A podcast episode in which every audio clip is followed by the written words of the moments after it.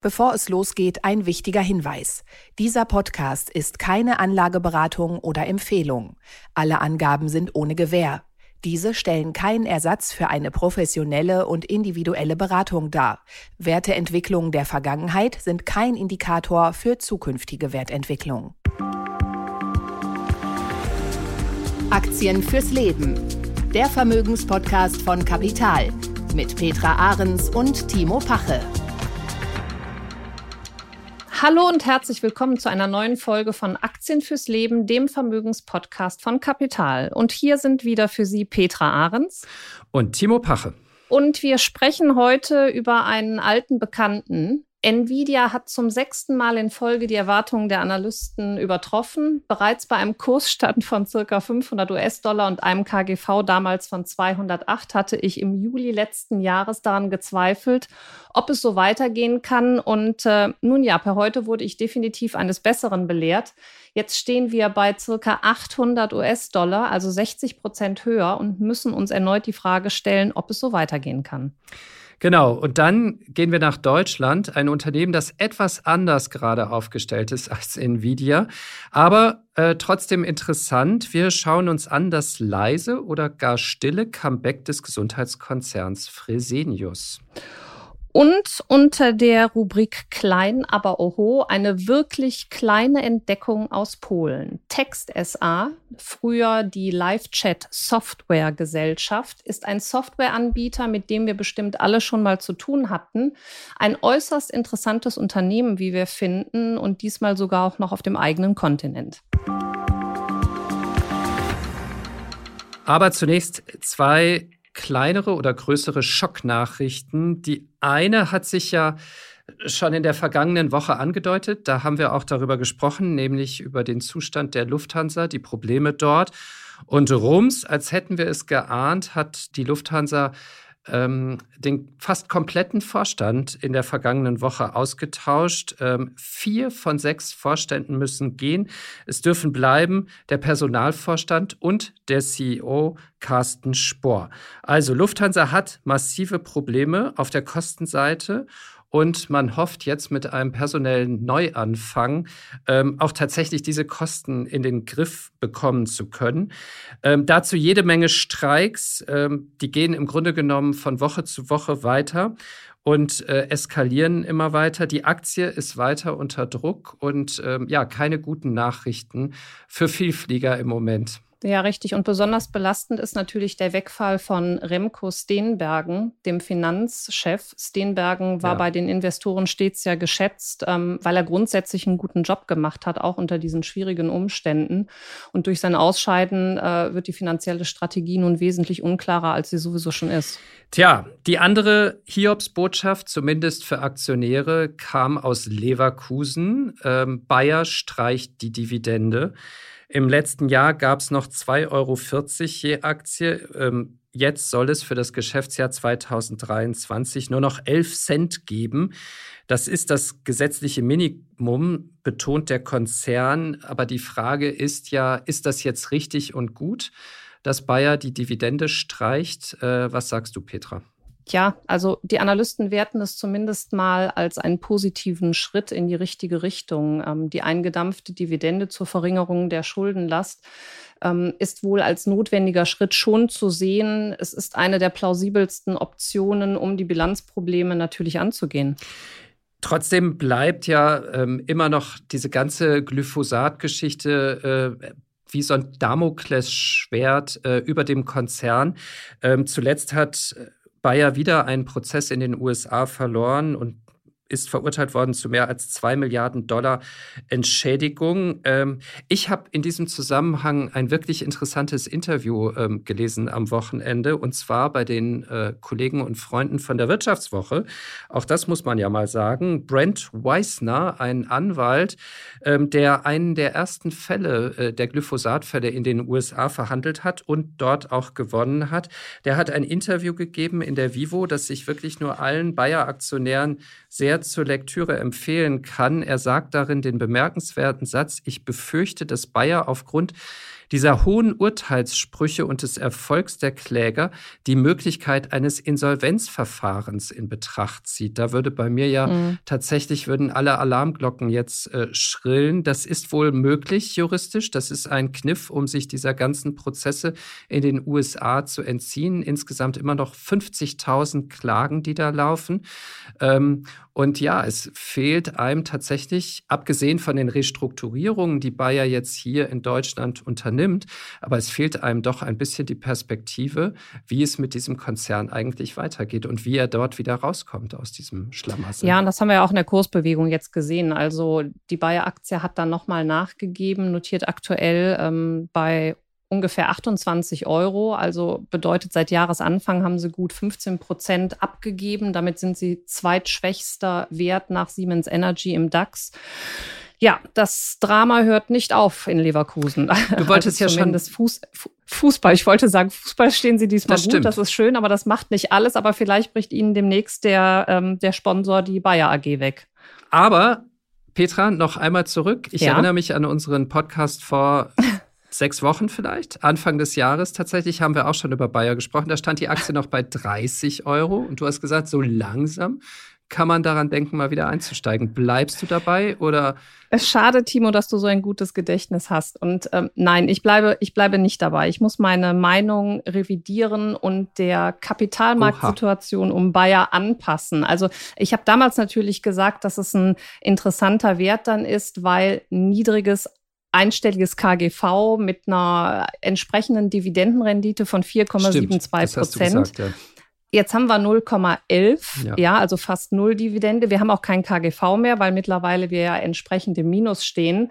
Und ähm, die auf Dividenden fokussierten Investoren dürften sich natürlich jetzt nun auch trennen, ebenso die Fonds, die in dividendenstarke Titel investieren. Daher fundamental für mich auch unter 30 leider kein Einstieg. Dann kommen wir auf unseren letzten aktuellen Punkt, nämlich den ähm, jährlichen Brief äh, an seine Aktionäre, den Warren Buffett immer zu Jahresbeginn schreibt. Und der kam am Wochenende wieder. Und ähm, ja, diesmal war es ein besonderer Brief, weil es das mhm. erste Mal war, dass Warren Buffett sich auch zum Tod seines langjährigen Kompagnons Charlie Munger geäußert hat und ihm nochmal sehr, sehr warme und herzliche Worte äh, äh, gewidmet hat. Das fand ich übrigens, das fand ich sehr schön, weil mhm. normalerweise kennt man ihn so gar nicht und ähm, die zwei haben 64 Jahre lang mhm, zusammengearbeitet und ähm, äh, daher, dass er da wirklich mal so ein bisschen persönlich geworden ist, fand ich sehr, sehr schön. Und er lobte seinen Freund und Geschäftspartner auch mit einzigartigen Worten, indem er gesagt hat, in Wirklichkeit war Charlie der Architekt des heutigen Unternehmens Berkshire Hathaway. Und er selbst fungierte als Generalunternehmer, der die Vision Tag für Tag umsetzte. Also was für schöne, wertschätzende Worte. Ich glaube nicht, dass wir das in unserer aktuellen Finanzwelt so nochmal erleben werden. Stimmt, das war schon ein sehr besonderes Duo. Ja. Jetzt kommen wir noch kurz zu dem Rest, was äh, Warren Buffett so geschrieben hat an seine Aktionäre, das fand ich ganz interessant. Er hat ja im Grunde genommen gesagt, die wirklich goldenen Zeiten für Berkshire, ich spitze es jetzt mal ein bisschen zu, die sind im Grunde genommen vorbei. Die großen Performance-Jahre sind vorbei. Es ist für ihn immer schwerer geworden oder wurde immer schwerer schon in den vergangenen Jahren, ähm, neue interessante Einstiegsmöglichkeiten und Übernahmekandidaten zu finden. Und so hortet verwaltet der Mann inzwischen einen Berg an Cash. 167,6 Milliarden US-Dollar sind es inzwischen und er wartet eigentlich die ganze Zeit darauf, nochmal irgendwo günstige Gelegenheiten zu finden, aber er findet sie nicht mehr. Tja, wie soll man das auch machen, wenn man so viel Milliarden US-Dollar zur Verfügung hat? Ich meine, das Unternehmen hat mittlerweile über 900 äh, Milliarden US-Dollar hat es an Wert. Das heißt, es bringt ihm hier auch gar nichts, ein Unternehmen für läppische, sorry, zwei, fünf Milliarden zu kaufen. Also er muss hier richtig groß rangehen. Und da gibt es natürlich momentan nicht nach seinen fundamentalen Bewertungssätzen solche Unternehmen. Und die großen Substanzwerte, die er immer gewählt hat, nach dem Motto, kauf ein Unternehmen, was normalerweise einen Dollar wert ist für 50 Cent, ja, das gibt es nicht mehr. Die Apples, die Nvidia, die sind, die haben mittlerweile Wert, das entspricht nicht der fundamentalen Analyse und dem Bewertungsniveau, was äh, Warren Buffett hat. Wir kommen jetzt gleich auch schon zu unserem ersten Unternehmen, aber die Frage will ich vorher noch einmal stellen. Liegt es nicht aber trotzdem daran, auch dass Warren Buffett gerade im Tech-Bereich bei den Wachstumswerten der letzten Jahre immer so zögerlich war und da im Grunde genommen immer gesagt hat, nee, das ist nicht so meine Welt, da steige ich irgendwie nicht ein. Ich bleibe lieber bei Öl und Eisenbahn und Versicherung das war natürlich, das ist seine, seine ursprüngliche Welt. Und das darf man ähm, vielleicht auch ein bisschen seinem Alter schulden, dass er sich da natürlich wesentlich besser auskennt und sich da auch in frühen Jahren entsprechend günstig eingekauft hat. Aber er ist natürlich bei diesen ganzen Tech-Giganten, ist er von der Bewertung her vorsichtig gewesen. Ich will mich jetzt, weiß Gott, nicht mit Warren Buffett bezeichnen, aber ähm, bei einem Mach hohen, aber bei einem hohen KGV, wie wir das, äh, ich hatte es ja eben im Intro bei Nvidia hatten von 208, da investiert er natürlich nicht. Mhm. Und das mhm. kann man ja auch gut nachvollziehen.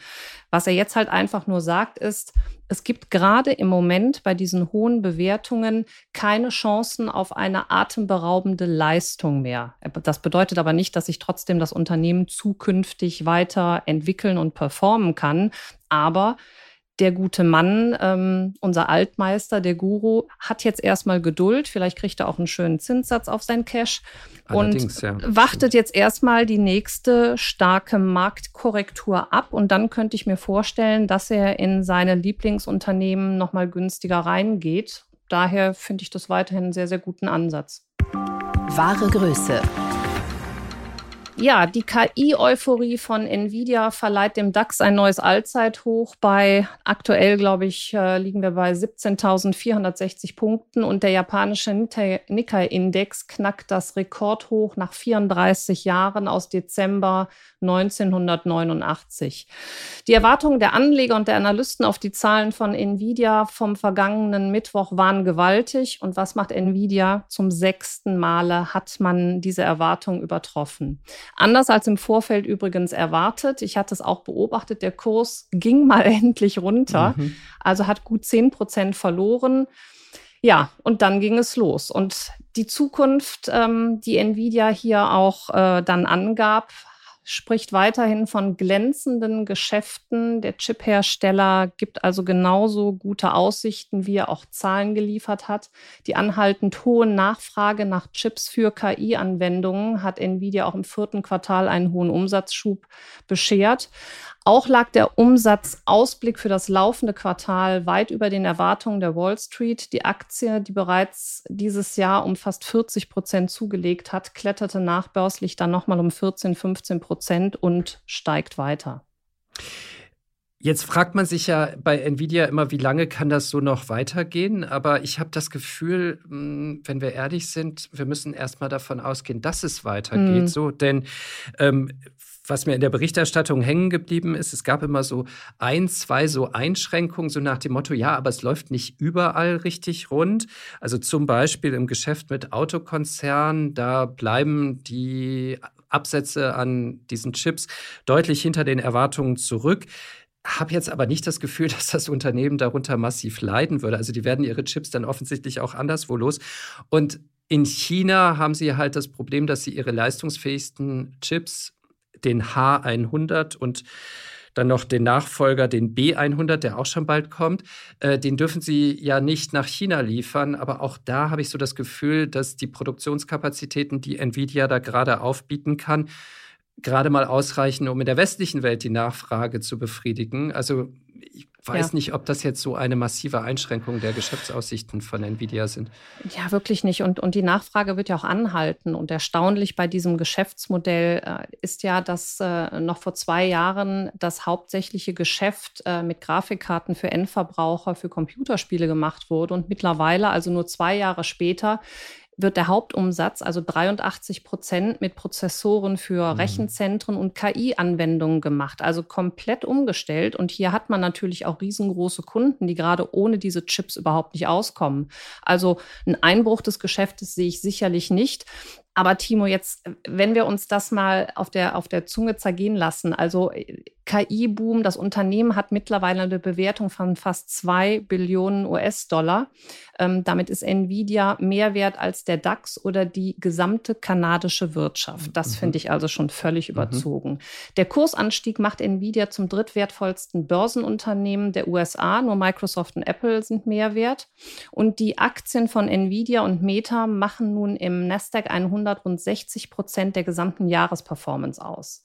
Der Börsenwert von Nvidia ist am Donnerstag um 277 Milliarden US-Dollar gestiegen, was in etwa dem Marktwert vom Coca-Cola-Konzern entspricht. Also da wird einem schon schwindlig, oder? Ja, da wird einem schwindelig und ich würde auch ich bin ja eher so ein vorsichtiger Typ. Ich denke mal, mhm. nee, nee, das geht bestimmt bald irgendwie bergab. Wie damals bei Apple, ich, ja. Ja, genau, dann habe ich wieder so.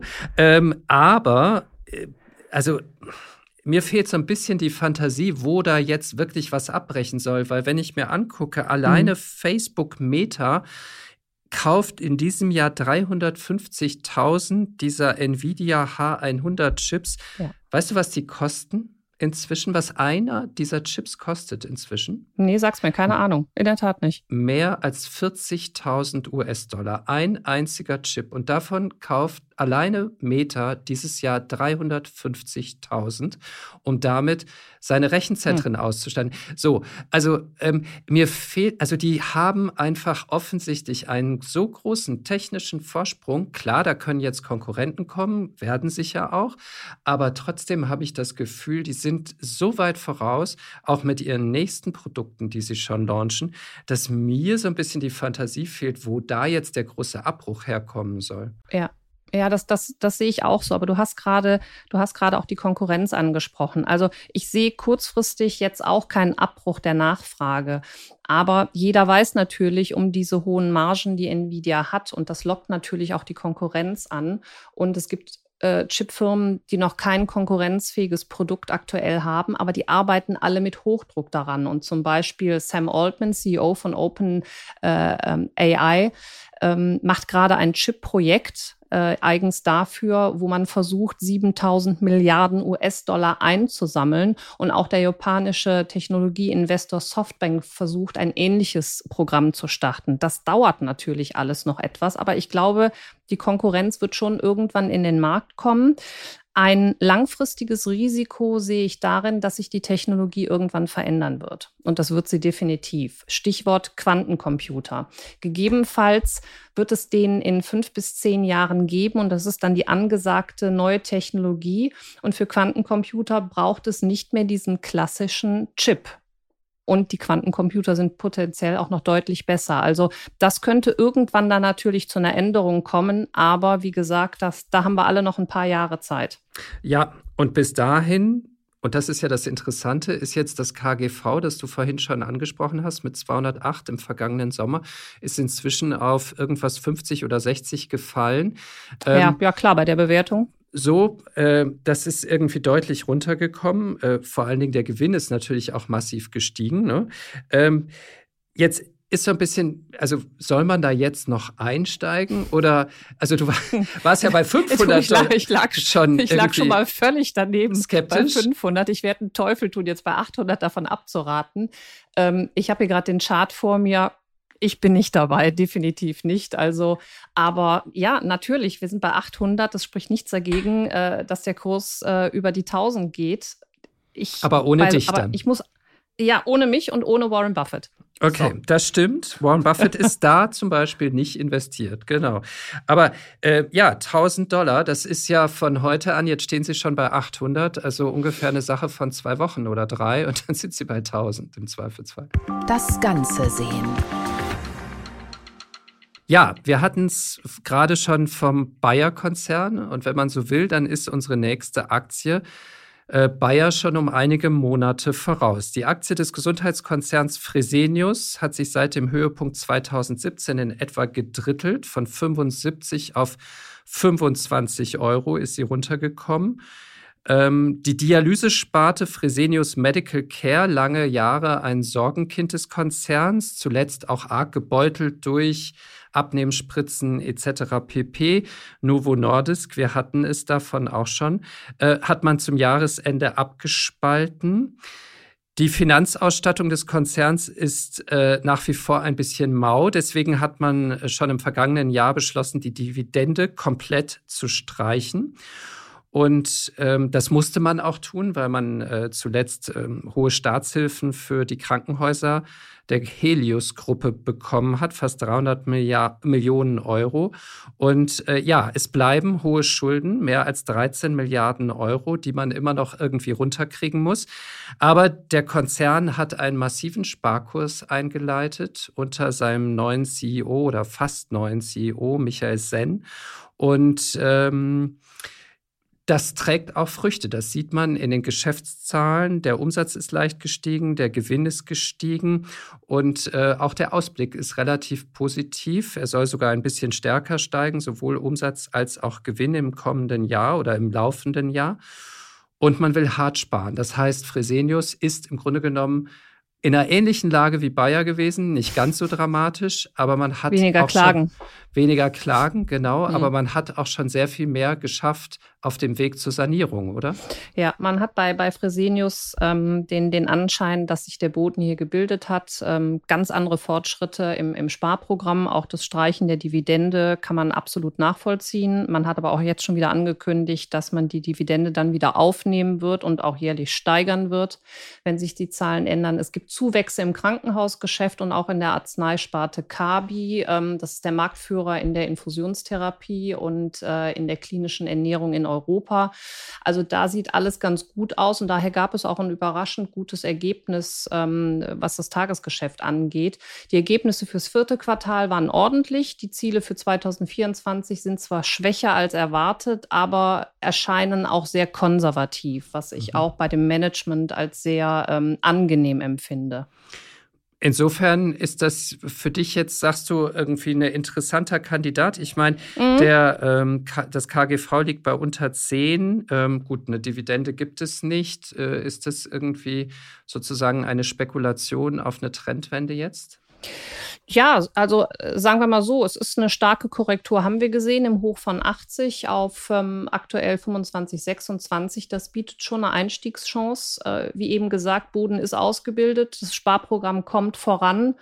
Und ähm, meines Erachtens sind die schwierigsten Jahre natürlich auch wiederum durch die Corona-Pandemie geschuldet, sind, ähm, sind vorbei konservative Aussicht des Managements äh, für das Geschäftsjahr 2024 gibt Hoffnung, dass Fresenius auch mal dann wieder positiv überraschen kann. Also völlig andere Ausgangssituationen als bei Bayer.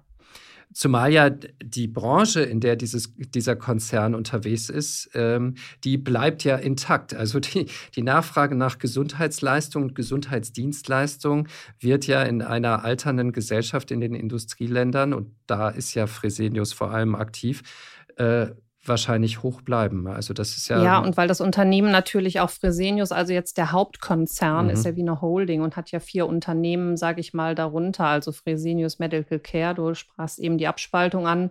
Dann haben wir Fresenius Cabis, Kabi, die, die Helios-Kliniken, Fresenius Vamit gibt es auch noch, also breit aufgestellt ähm, sind natürlich auch durch Fresenius Netcare Dienstleistungen im Bereich Informationstechnologie unterwegs.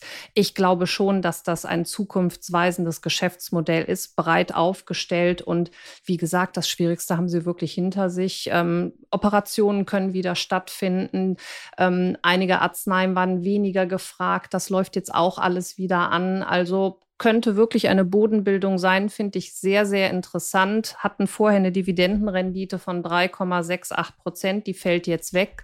Aber mit einem KGV von 15 finde ich das Unternehmen sehr attraktiv bewertet. Das ist ja eigentlich eine interessante Aussage, weil Fresenius war ja einer der ganz wenigen Dividendenaristokraten bis zu dieser Streichung. Ne? Also eines der mm. ganz wenigen Unternehmen im DAX, die über viele Jahrzehnte ihre Dividende kontinuierlich gesteigert haben und im Grunde genommen war das ein großer Tabubruch und eine ganz schwierige Entscheidung ja, für dieses Unternehmen, stimmt. wahrscheinlich diese Dividende zu streichen oder streichen zu müssen, aufgrund dieser rechtlichen Vorgaben. Aber sie haben es getan. Und ja, sind jetzt möglicherweise eben, also es kann ganz ganz gut sein, auch mit so einer Tradition vielleicht ab und zu mal zu brechen, wenn es notwendig ist. Ja, die Tradition ist ja nicht wirklich gebrochen. Es ist ja wirklich wegen der gestiegenen Energiekosten und die, die Steuermittel, die sie dafür in Anspruch genommen haben. Also da sind sie gezwungen. Aber deswegen hat ja auch für die Zukunft die Konzernspitze hält ja fest an ihrem Plan, die Dividende dann jährlich wieder zu steigern oder mindestens auf dem Niveau des Vorjahres zu halten. Und das wird dann auch wieder kommen. Klein, aber oho. Heute haben wir wirklich einen ganz, ganz kleinen Wert, aber umso hoher. ähm, Text SA, ähm, nicht wundern, wenn man dem im Internet noch teilweise, ich habe es bei mir auch im Börsensystem unter Live-Chat-Software findet. Ähm, aktuell heißt das Unternehmen jedenfalls Text SA und ist ein globaler Anbieter für Lösungen für die Verwaltung von Online-Geschäftskommunikation, Generierung von Leads und den Online-Verkauf. Also darf ich dich kurz unterbrechen? Das klingt so technisch. Vor allen Dingen sind es doch, sind es irgendwie so Chatbot-Funktionen auf genau. Webseiten. Ne? Also das kennt man genau, ja Genau, aber was macht der Chatbot? Das ist halt die Online-Geschäftskommunikation genau. und genau Richtig. das, aber das, das werden wir alle kennen und das werden wir auch schon alle gebraucht haben. Genau das ist es nämlich. Und das Unternehmen hat schon eine Historie. Es ist in 2002 nämlich schon gegründet worden und ist halt äh, tätig mit dieser Lösungen im Rahmen dieses Chatbots-Modell. Ähm, sie werden für die Verwaltung der Textkommunikation mit Kunden sowohl im Business-to-Consumer, also im B2C, als auch im B2B-Bereich eingesetzt. Ja, und das Unternehmen Tex SA konzentriert sich hauptsächlich auf die Vereinigten Staaten von Amerika. Hier machen sie ein Drittel des Umsatzes und ähm, zwei Drittel des Umsatzes stammen dann aus weiteren englischsprachigen Ländern. Den Hauptsitz hat das Unternehmen in Polen, aber hier werden lediglich zwei Prozent des Unternehmensumsatzes generiert. Ähm, insgesamt hat das Unternehmen 2800 Kunden, darunter wirklich namhafte große Kunden wie PayPal, wie Ikea, McDonald's, Adobe, Henkel, Unilever. Also insgesamt von diesen 2800 Kunden sind mehr als 25 Fortune 500 Unternehmen. Mhm. Ich finde ja, ähm, du hast das Unternehmen äh, quasi ins Spiel gebracht. Wir haben es uns beide angeguckt. Was ich interessant finde, ich habe immer an Teamviewer gedacht.